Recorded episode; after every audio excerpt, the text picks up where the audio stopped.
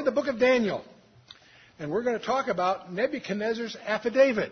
You'll discover when you study uh, chapter 4, it is an affidavit by a Gentile king. He writes chapter 4. It's the longest chapter in the book of Daniel. And so uh, that's where we are.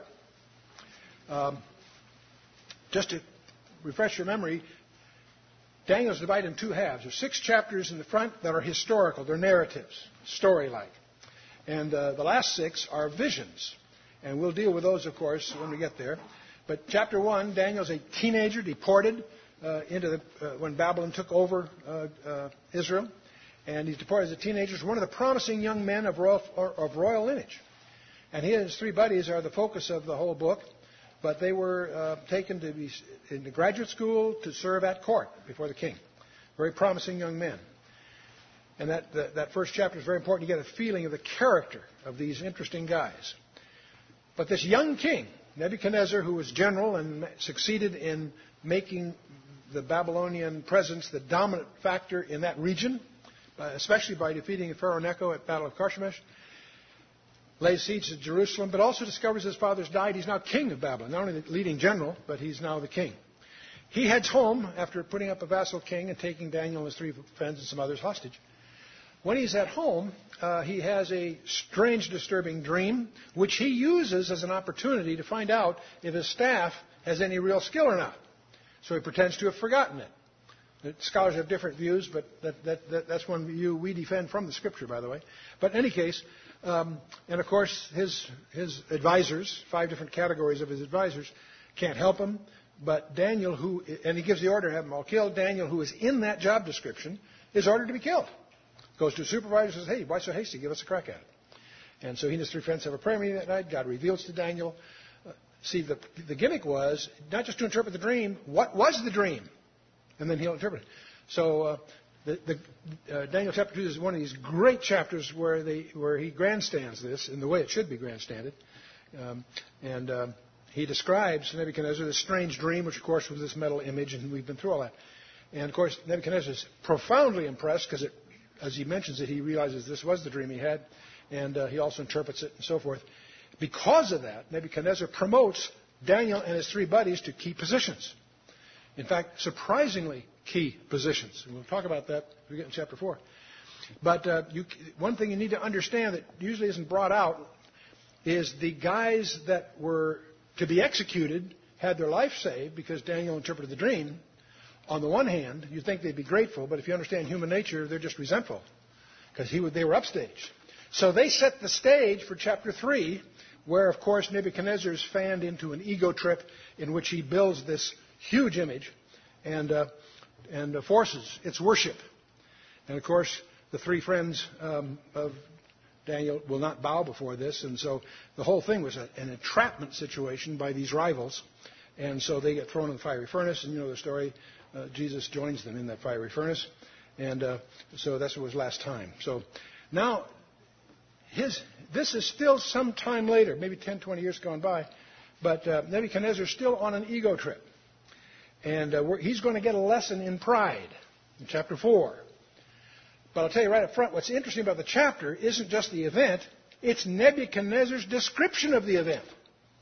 And it wasn't private, this is something he published throughout the world. So as you read chapter 4, as we go through that, realize the source of it. Now, after this, next time we'll talk about the fall of Babylon, and uh, we'll actually take two sessions for that. One for the, the historical part that Daniel talks about, and then we'll have a, a, a, uh, an appendix, so to speak, on the future of Babylon that is the most important city in Iraq, and there are things going on there that we want to talk about. And then, of course, chapter 6 is the famous incident of the lion's den. This is not Babylonian, it's Persian. By now we're in the Persian Empire. The Persians have conquered Babylon. And Daniel has risen to power in the Persian Empire. Fascinating story. And he has an unusual job that most people don't know about. in fact, it, you won't understand the Christmas story about the Magi unless you understand what chapter 6 is really all about. So that'll be a fun chapter. But the reason I go through this, I want to remind you that chapters 2 through 7 are in Aramaic, not Hebrew, because these chapters deal with Gentiles. And it's a very unusual part of the Scripture. And uh, is, uh, uh, chapter 7 is part of the last six chapters, which are visions but it also is focusing on the Gentile world. And it's interesting that chapters 2 through 7 are written in the Gentile language of that day. But we're in chapter 4. This is all by way of review and, and warm up. And for those that may not have been with us in the earlier sessions, let's just jump in. Back in chapter 3, you may recall Nebuchadnezzar, the king, made an image of gold whose height was three score, that is 60 cubits, and the breadth thereof six cubits, and he set it up in the plain of Dura in the province of Babylon. And you may recall, we assume that it was similar to the image that he saw in his dream, except it was not multiple metal, metals, it was all gold. That was the representing, and all gold, and it was incredibly high. One of the points that I made when we introduced the book back several sessions ago, that it's one of the most documented, most uh, authenticated books in the Bible. There's more information in recent years that have confirmed the reality of Daniel's narratives and the fact that not only are they correct, but they obviously had involved an eyewitness. And so we'll touch on some of that, especially in this coming hour. But one of the things, in, there are cuneiform tablets in the British Museum that indicate in 596 BC there was a revolt that was put down within the kingdom.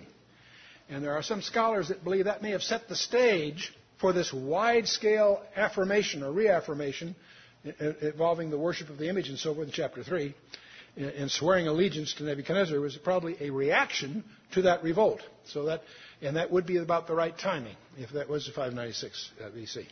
In other words, roughly, um, uh, if you figure uh, six, uh, 605, 606 was when he won.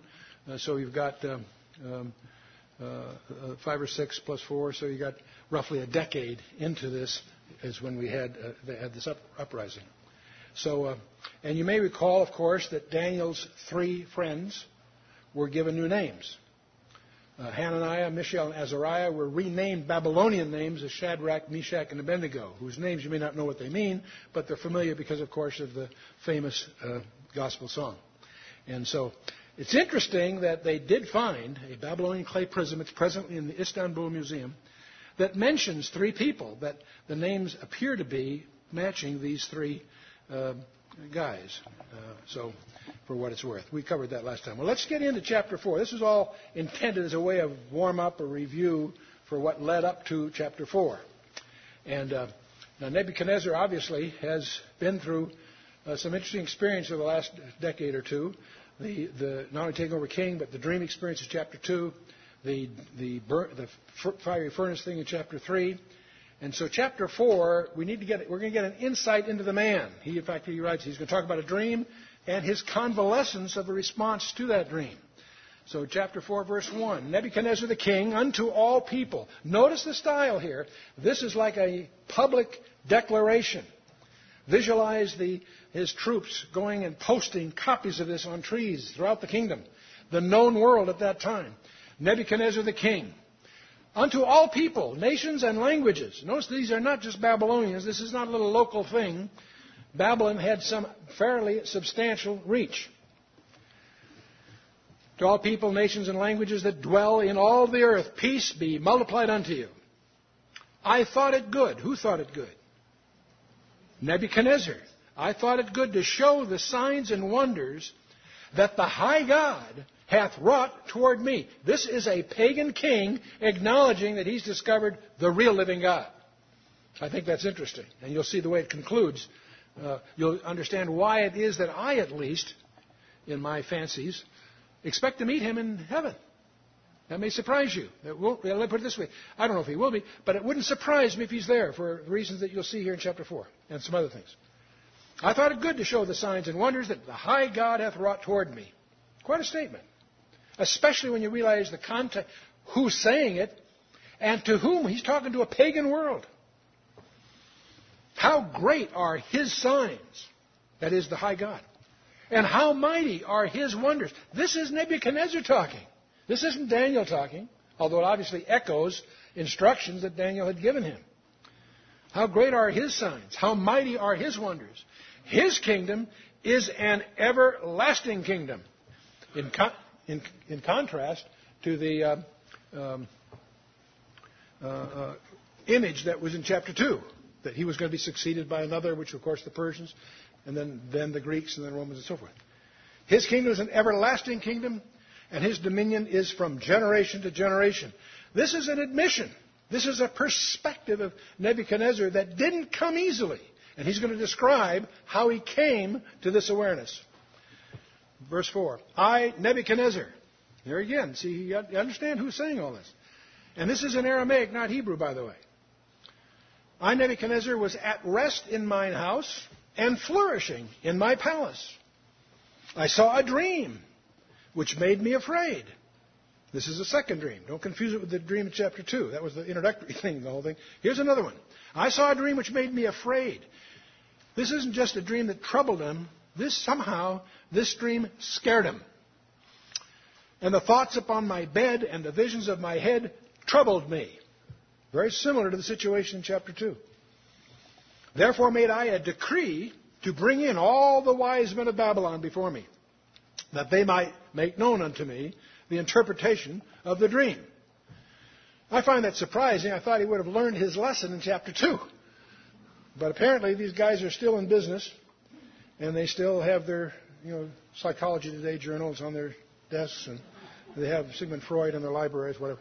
Anyway, therefore I made a decree to bring in all the wise men of Babylon before me, that they might make known unto me the interpretation of the dream. Then came in the magicians, the astrologers, the Chaldeans, and the soothsayers.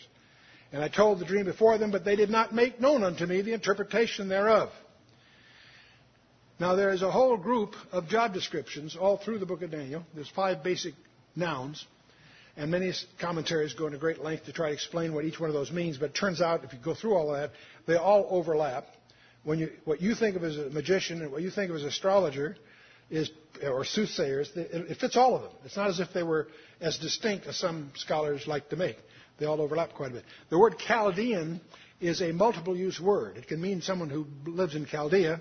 It can be used thus as a, as a nationalistic or an ethnological type of label.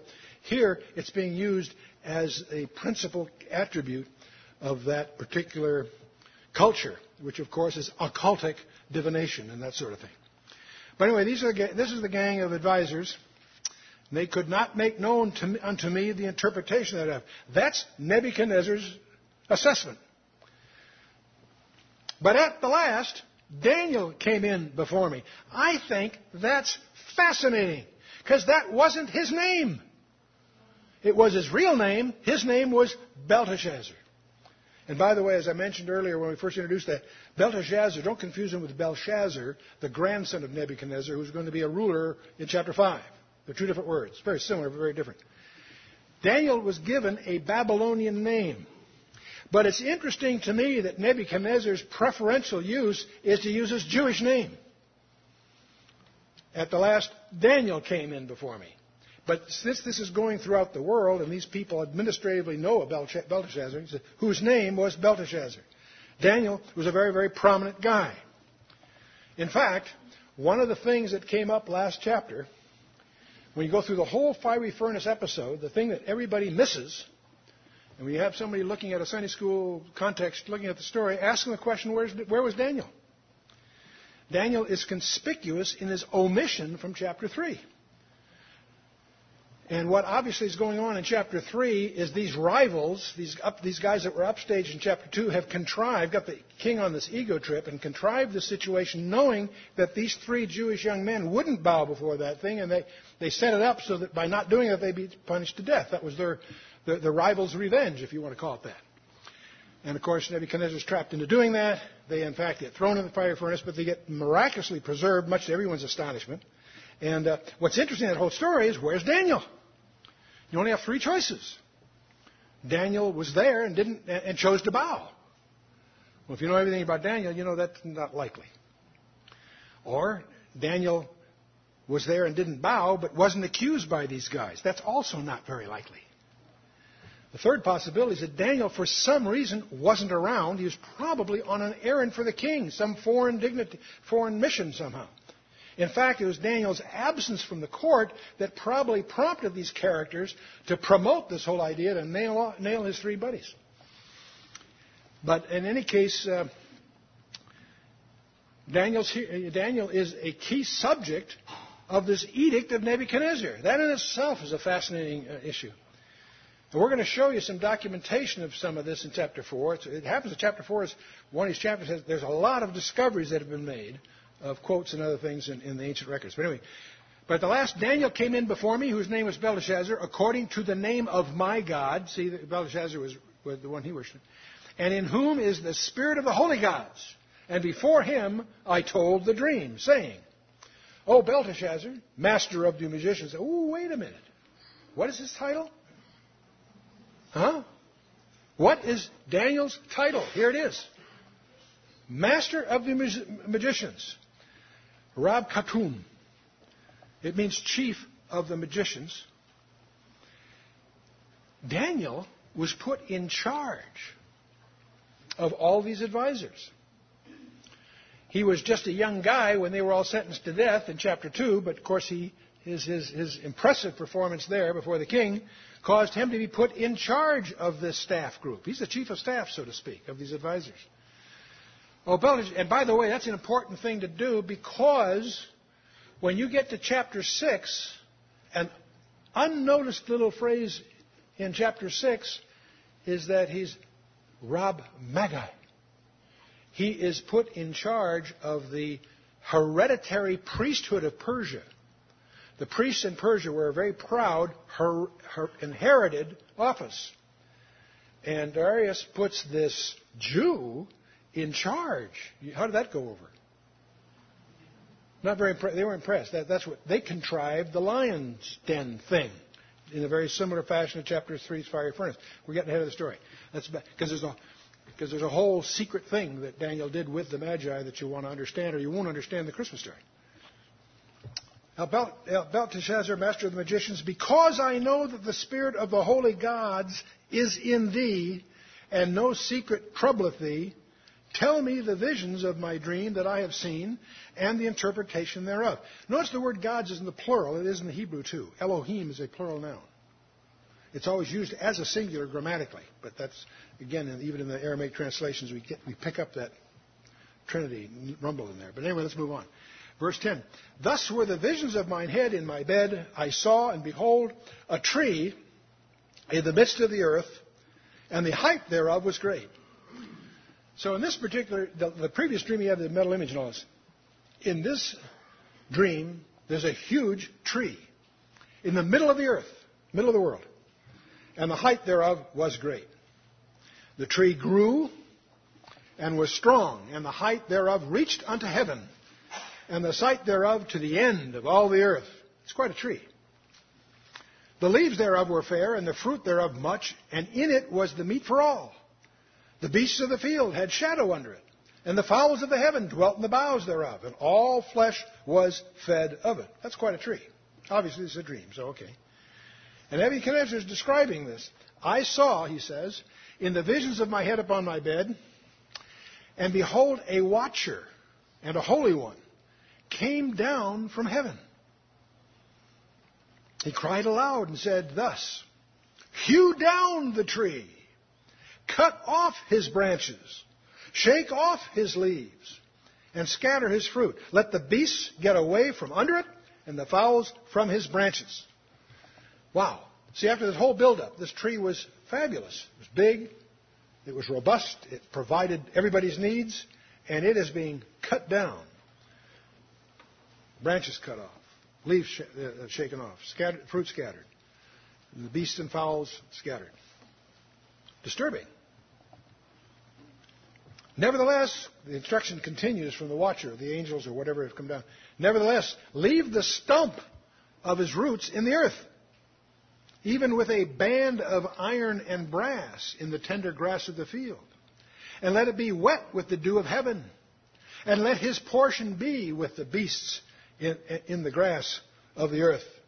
And let his heart be changed from man's, and let a beast's heart be given unto him, and let seven times pass over him. You notice the shift in idiom here from the tree, it suddenly gets personal. See, leave the stump of his roots.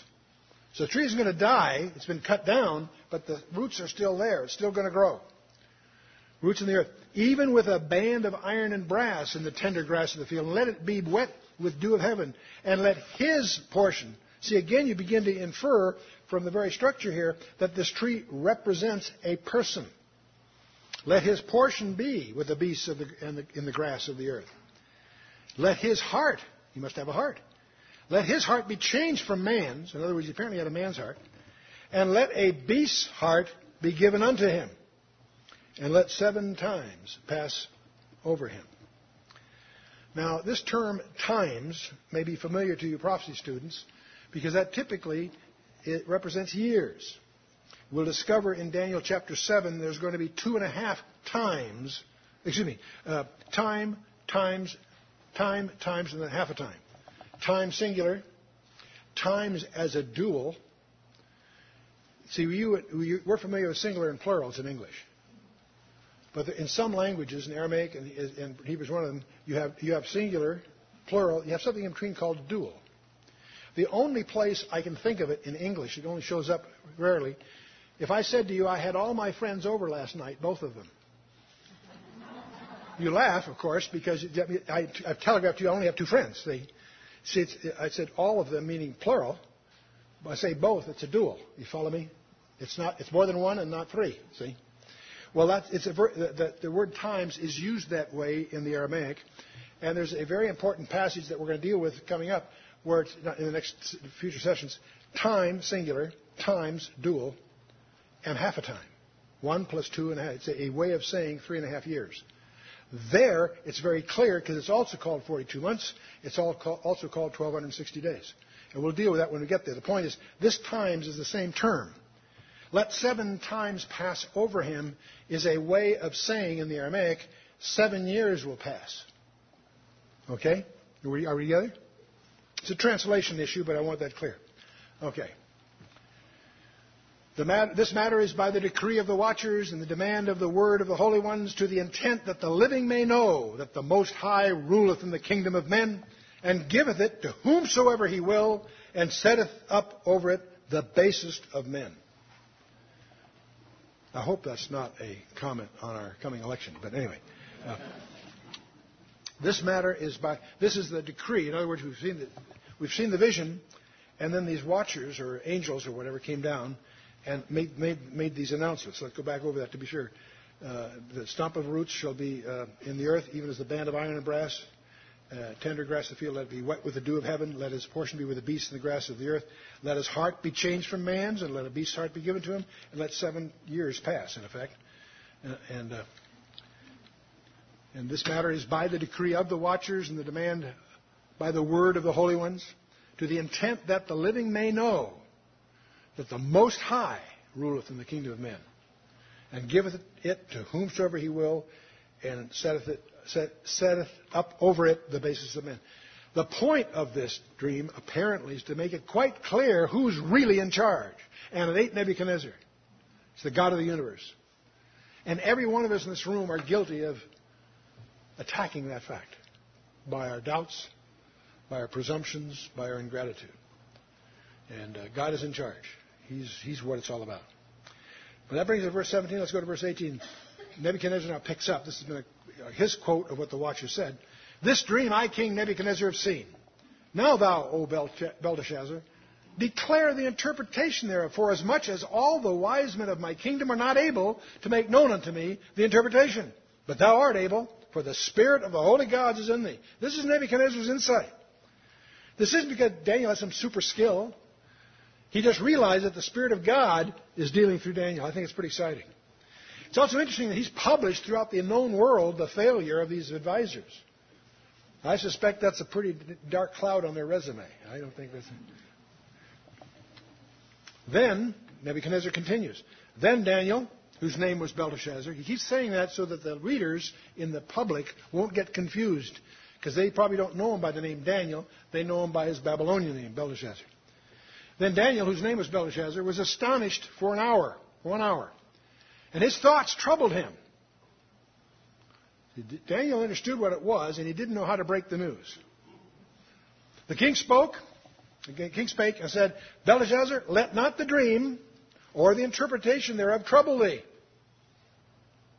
I love Belteshazzar's remark. He said, Belteshazzar answered and said, My lord, the dream be to them that hate thee, and the interpretation thereof to thine enemies. What Daniel's in effect saying, in effect, I wish this dream was really against your enemies, not against you. But he goes on. He doesn't pull off. He doesn't pull any punches here. Daniel continues. The tree that thou sawest, which grew and was strong, whose height reached unto the heaven, and the sight thereof to all the earth, whose leaves were fair, and the fruit thereof much, for, and in it was meat for all, under which the beasts of the field dwelt, and upon whose branches the fowls of heaven had their habitation. It is thou, O king, that art grown and become strong, for thy greatness is grown, and reacheth unto heaven, and thy dominion to the end of the earth. So that's phase one, to recognize that this incredible tree, provider of everything to everybody, represents Nebuchadnezzar. Because he's the guy that's strong and his greatness is grown and so forth and so on. And whereas the king saw a watcher and a holy one coming down from heaven and saying, Hew the tree down and destroy it, yet leave the stump of the roots thereof in the earth, even with a band of iron and brass in the tender grass of the field. And let it be wet with the dew of heaven, and let his portion be with the beasts of the field, till seven times pass over him. In other words, apparently Nebuchadnezzar is going to be cut down, not dead, and he's going to be somehow out at night in the dew of the grass.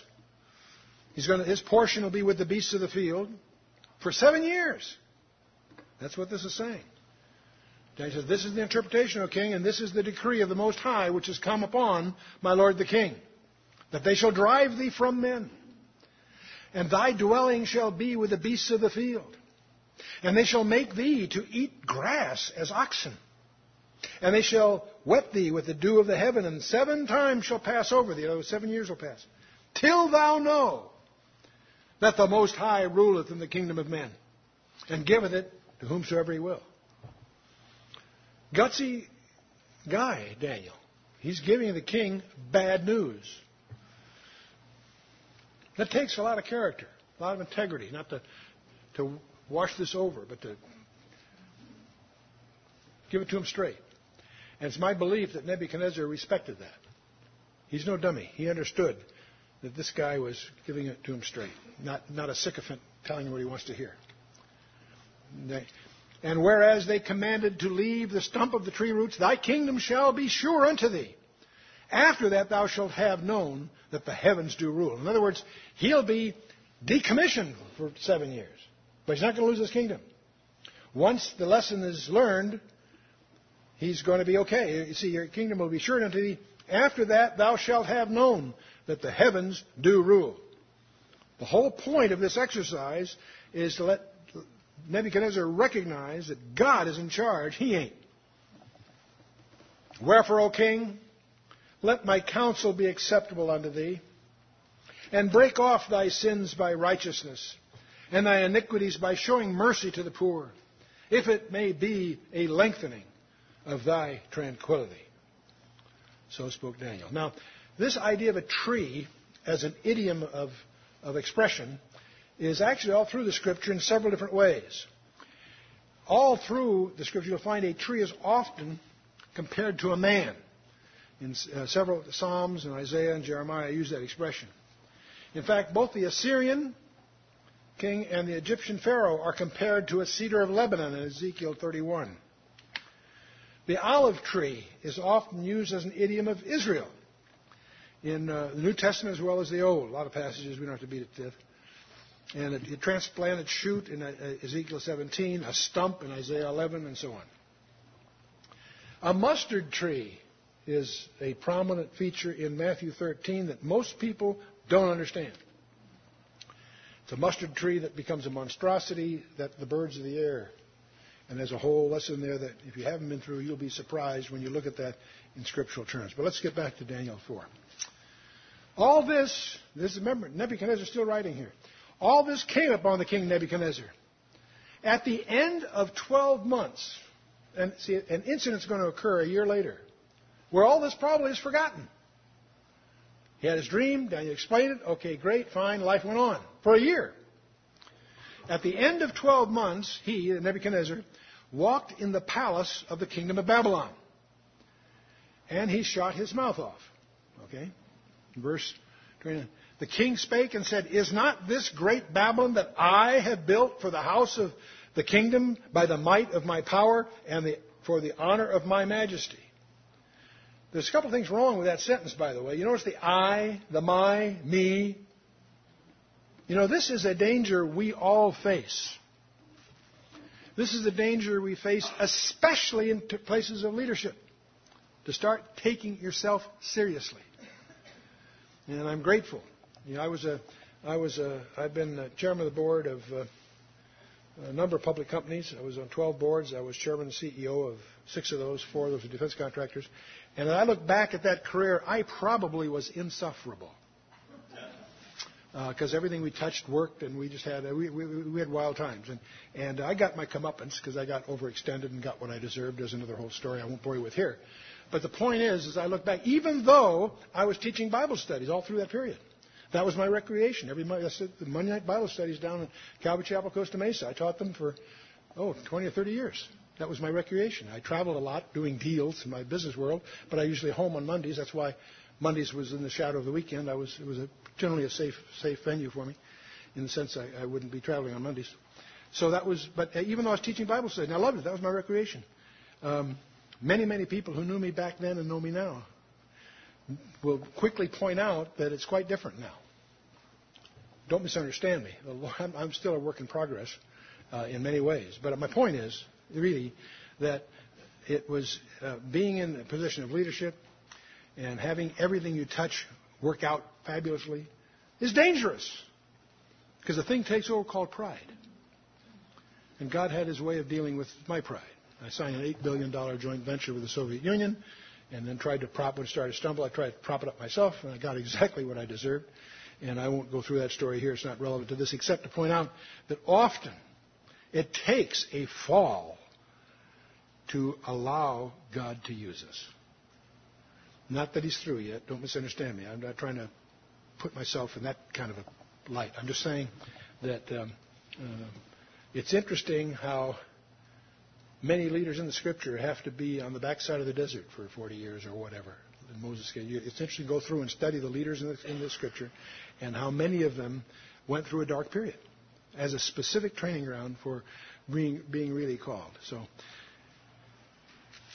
anyway, the king. Uh, uh but here, obviously, you picture Nebuchadnezzar standing on one of the big parapets, proud of Babylon.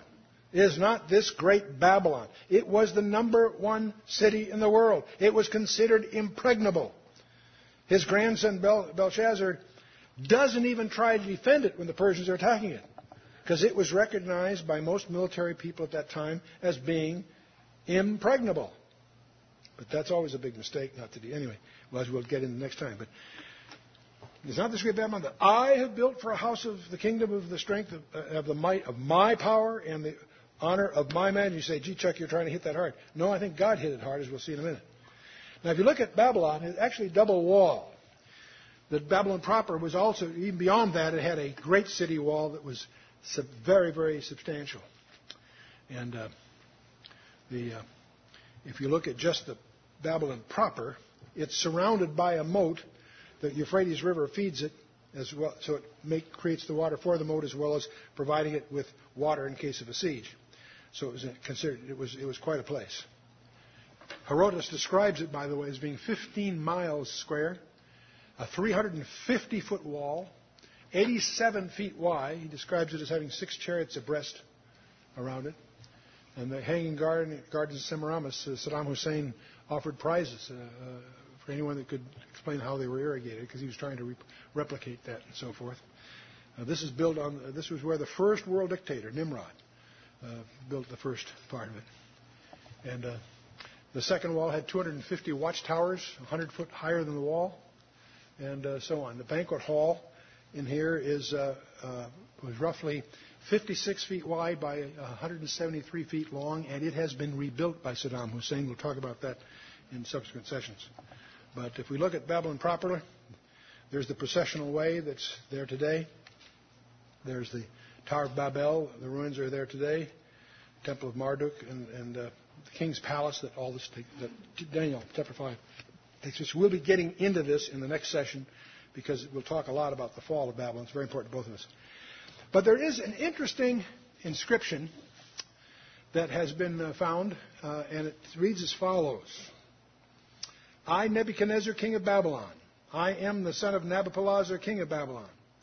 I who erected the Ezida temple, I who built Procession Street, the street of the forgiven son, the street of Nebu, and paged it with shimmering stones. Nebo, you, the divine minister, grant me immortality.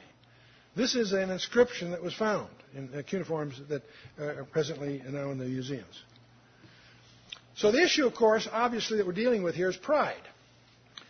God hates pride. And we could go through a lot of verses. I was just going to, but I think it's probably important for us to do this. Proverbs chapter 6. These six things doth the Lord hate. Yea, seven are an abomination to him. That's a very interesting rhetorical style. There's six things, no, no, there are even seven. In other words, this is a pattern you'll often see uh, in the Bible. There are six things the Lord doth hate, yea, seven, that are an abomination unto him. A proud look, a lying tongue, hands that shed innocent blood, a heart that devises wicked imaginations, feet that swift in running to mischief, a false witness that speaketh lies, and he that soweth discord among his brethren. Those are things that God hates. None of you, of course, are guilty of any of those, I'm sure, here, right? No, I don't need a show of hands. Proverbs 16:5. Everyone that is proud in heart is an abomination to the Lord.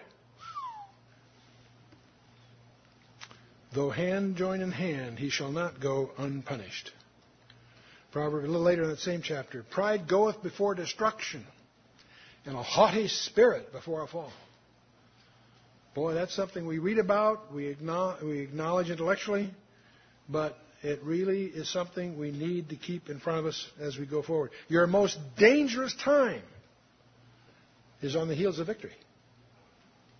On the heels of, that's when guys make their big mistakes at the peak, at the bottom, at the peak. Proverbs 26:12. Seest thou a, a man wise in his own conceit? There's more hope of a fool than of him. Being wise in your own conceit. Boy.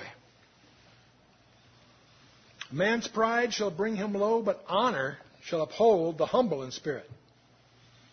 Boy, is the scripture full of that lesson of humility.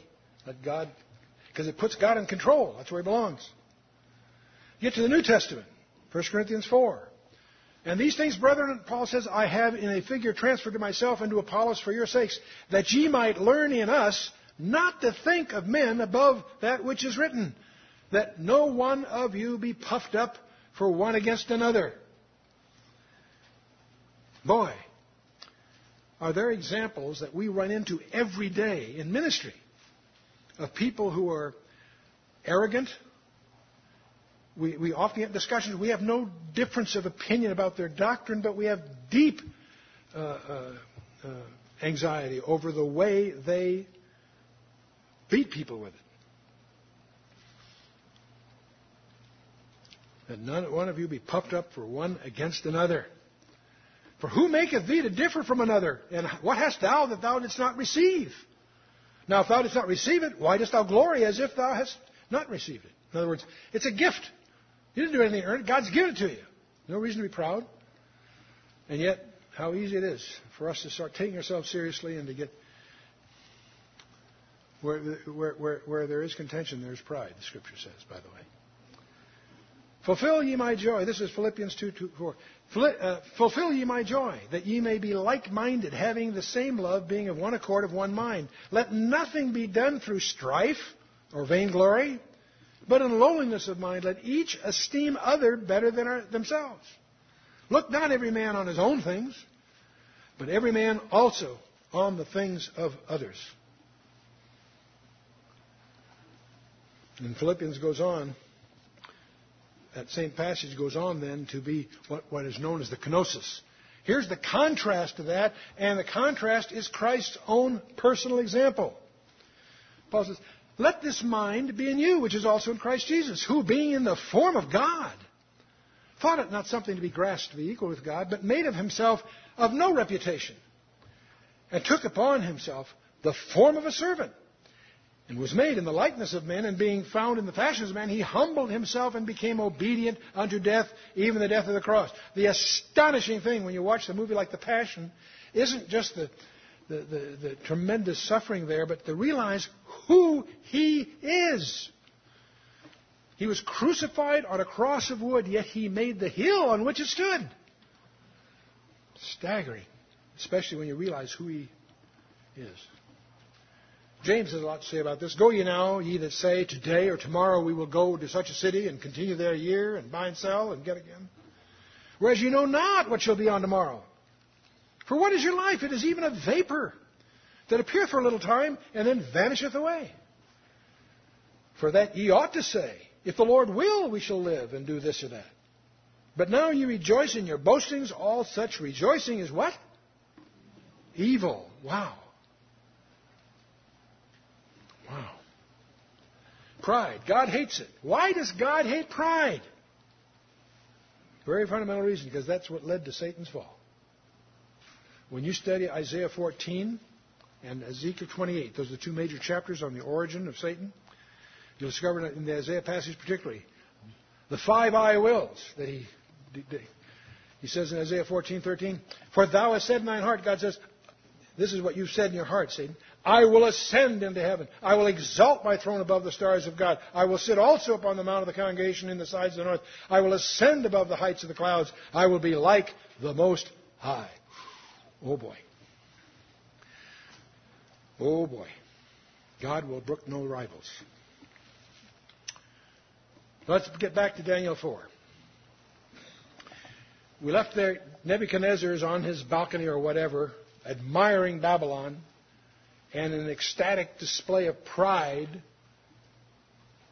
he gets himself in trouble. While the word was in the king's mouth, there fell a voice from heaven. And this is, by the way, this isn't a rumor. This is Nebuchadnezzar's written testimony to the world. While the word was in the king's mouth, uh, there fell a voice from heaven saying, O King Nebuchadnezzar, to thee it is spoken, the kingdom is departed from thee. Oh boy. And they shall drive thee from men, and thy dwelling shall be with the beasts of the field. They shall make thee to eat grass as oxen. And seven times shall pass over thee until thou know that the Most High ruleth in the kingdom of men, and giveth it to whomsoever he will. That's the lesson that the dream talked about a year ago that he'd forgotten, and now he's going to learn it the hard way. The same hour was the thing fulfilled upon Nebuchadnezzar. And he was driven from men, and did eat grass as oxen. And his body was wet with the dew of heaven till his hairs were grown like eagle's feathers, and his nails like birds' claws. Can you get a picture? Here's the quaint King James language. It, you know, you don't. It's as descriptive as you want it, right? You don't want to know any more than that. Scholars believe, from what we know here, that this is a form of lycanthropy. And uh, this is comes from the word lycos in Greek, which means wolf, and anthropos man, a wolf man. And you could say werewolves are a medieval legend from the same kind of thing, if, you, if I can.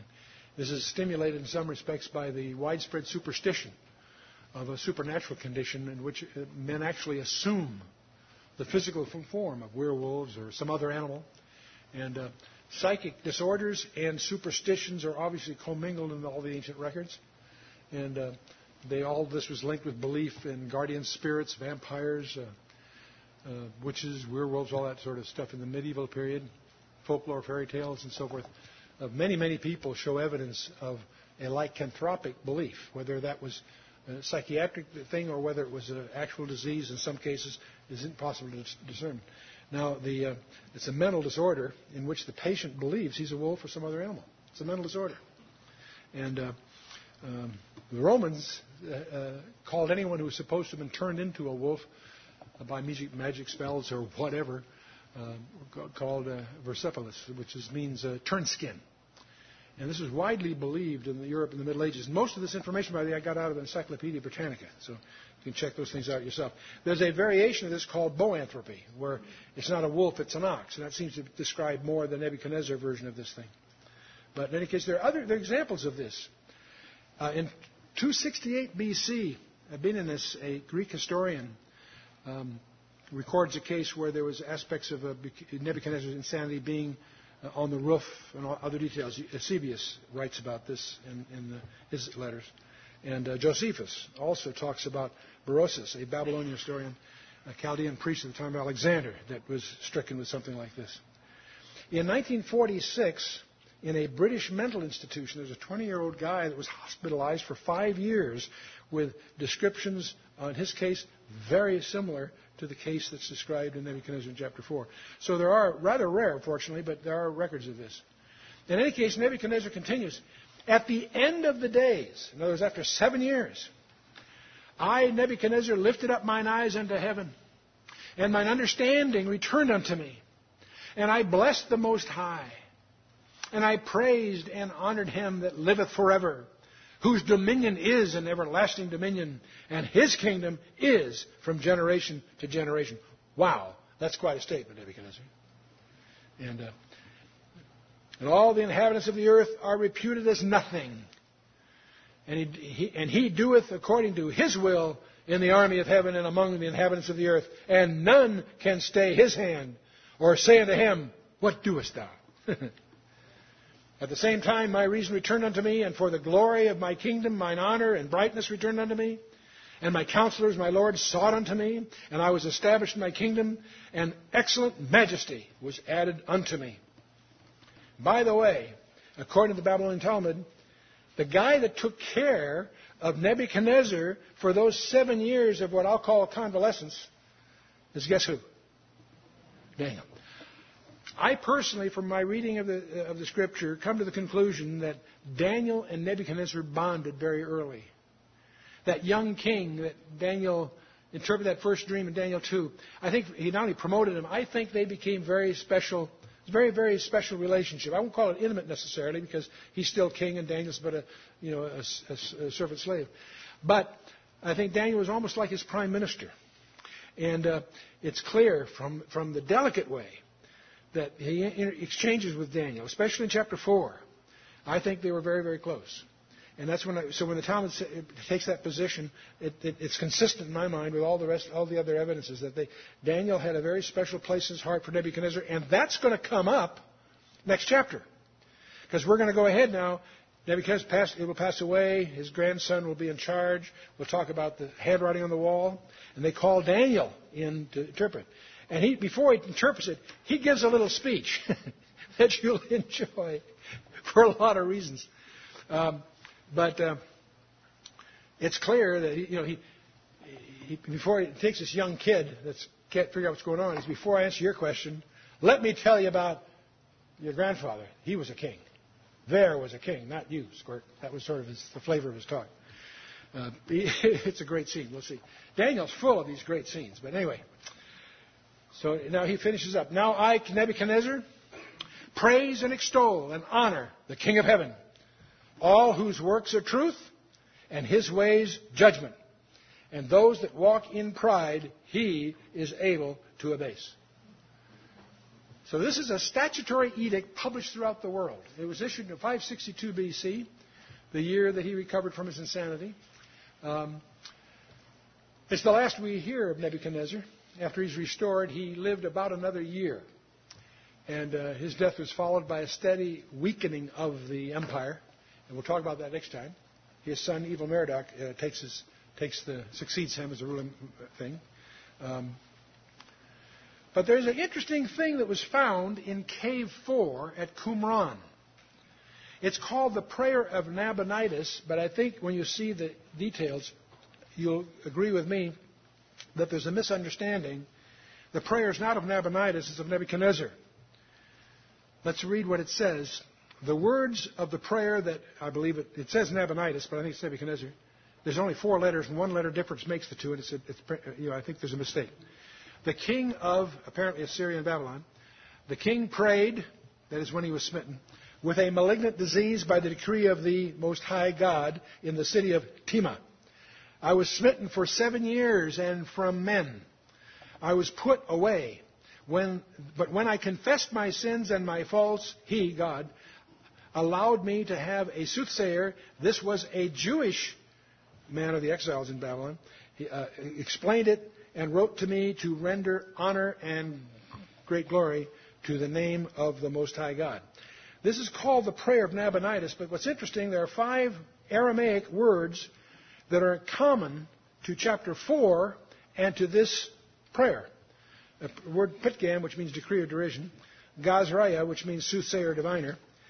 The RBNY uh, consonants in K4, they interpret as Nabonidus. The NBND thing is confused with NBKD, which would be Nebuchadnezzar. So one letter makes the difference. And from the context of it, it so fits chapter 4. I suspect that the, so, the famous prayer of Nabonidus is actually uh, misunderstood as the prayer of Nebuchadnezzar. I think that's kind of fun. Now let's talk about this summary. Nebuchadnezzar's second dream, great tree honed down for seven years. Daniel interprets, just like chapter 2. A year later, he's stricken with mental derangement for seven years, and Daniel was his personal nurse. And then he recovers and publishes his testimony throughout the entire world.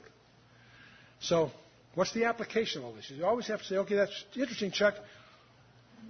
How does it affect me?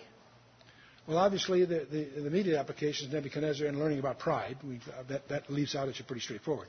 But there may be some scholars, this is a little suggestive, speculative, but I'll share it with you, think there's a prophetic parallel possible here. The ecumenical outreach of Babylonianism, the Gentile power in the last days, and final and ultimately overthrown. Seven years of insanity and confusion. A conversion that took place after the seven years of madness and the tree that did not sprout again until after it had been cut down.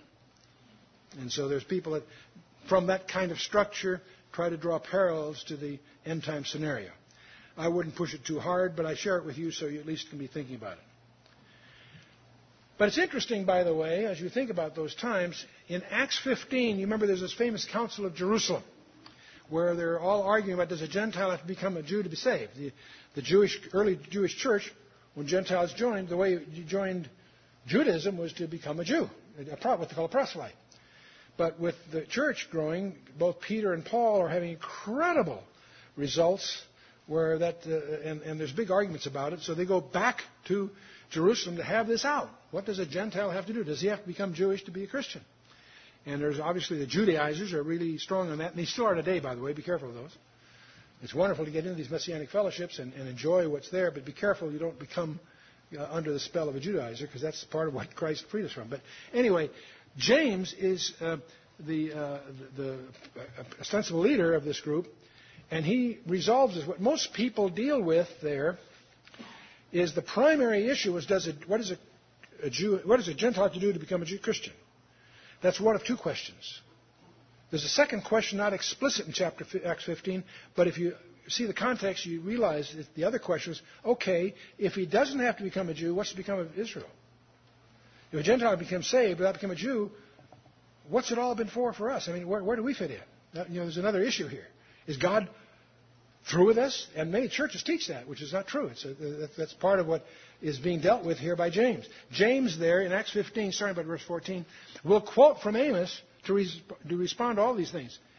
Simeon hath declared how God at first did visit the Gentiles to take out of them a people for his name.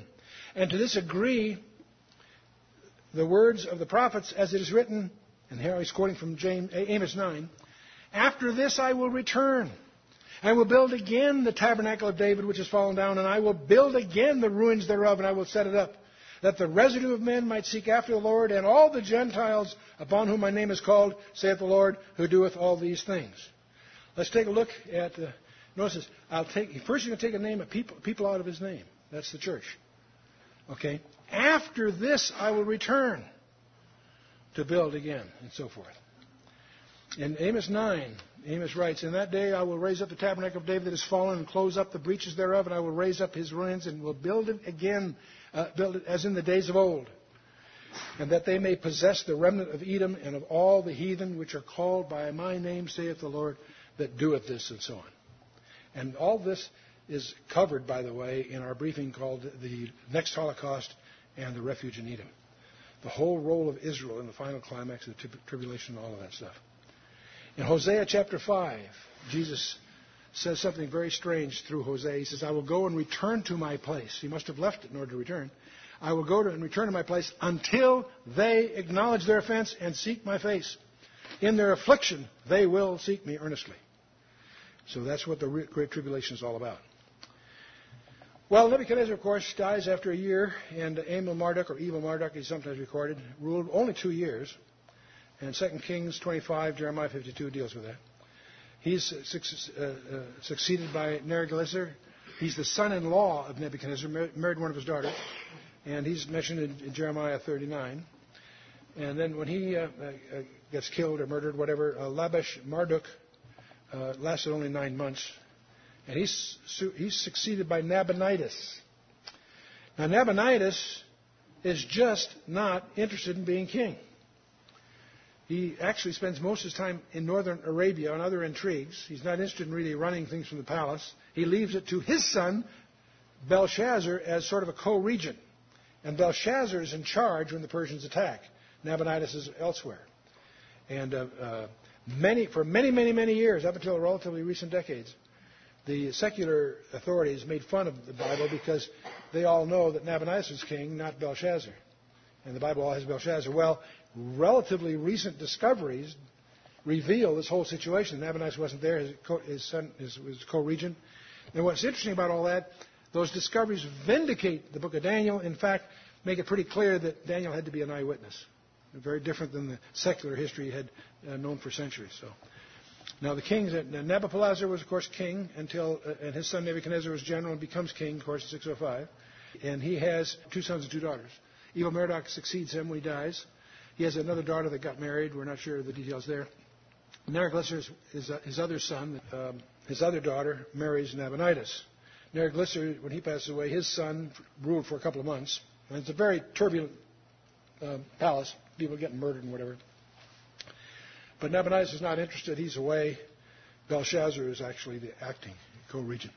And that'll be in, that sets us up for chapter 5. Now, in your next session, you obviously, I want you to read yourselves in preparation next time uh, Daniel chapter 5, which is a very, very readable chapter. But uh, don't confuse the fall of Babylon that it describes, which happened in 539 BC, with the doom of Babylon that is prophesied in the Bible in Isaiah 13 and 14, and Jeremiah 15 51, and also in Revelation 17 and 18. And one of the things I'm going to ask you to do as, as preparation for not only next time, but the time after that, for the next two sessions. I want you to read those in addition to chapter 5. I want you to read these six chapters, three pairs of them Isaiah 13 and 14, Jeremiah 50 and 51, and Revelation 17 and 18. They're each as a pair Isaiah 13 and 14, Jeremiah 50 and 51, and Revelation 17 and 18. What I want you to do is mark those six chapters down someplace conveniently and what I'd like you to do is read all six in one sitting. Find a time when you've got maybe 40 minutes, somewhere between a half an hour and an hour, uh, and, and read those six chapters at one sitting. That's important. Don't try to master it, just read them. But read them all together because what I want you to have a, the personal experience of putting those six together. You're going to see, I think, that they all are talking about the same thing by the use of language, by the way they go at it. Um, Jeremiah is a little more wordy than the others, but the point is uh, there's lots of scholastic debates about that, but all you need to do is sit down and read those six chapters yourself and come to your own feeling for that text. And we'll talk about that next time. And, and read these six chapters at one sitting for the next two sessions. That background will help you not just for next, the next session, but the one after that too, because we're going to take the next session. We're going to take chapter five and go through what happened historically. And then chapter, the session after that, while it's all fresh in your mind, I thought we'd just tackle the issue of Babylon in prophecy in the future. Because you and I are witnessing day to day some absolutely provocative events in Iraq, and specifically 55 miles to the south. It's going to resolve debates that have been argued about among scholars for centuries. I think you're going to discover that Babylon is going to reemerge as a major uh, element on our strategic horizon once again. And as it does, I want you really equipped for that. So we're going to do not just with chapter 5 of Daniel, we'll deal with these uh, six in the, in, the, in the subsequent sessions. So we'll have two sessions um, we have room because we're going to do Dan- the 12 chapters of Daniel in 24 sessions. Excuse me, excuse me, 16 sessions. So we've got four extra, you know, uh, Uh, extra credit sessions. So we'll take one of them on Babylon, and we'll take another one when we talk about the lion's den, to talk about some surprises you can use when you get to Christmas season. And we'll be on about the right timing. That'll work out pretty good. So let's stand for a closing word of prayer.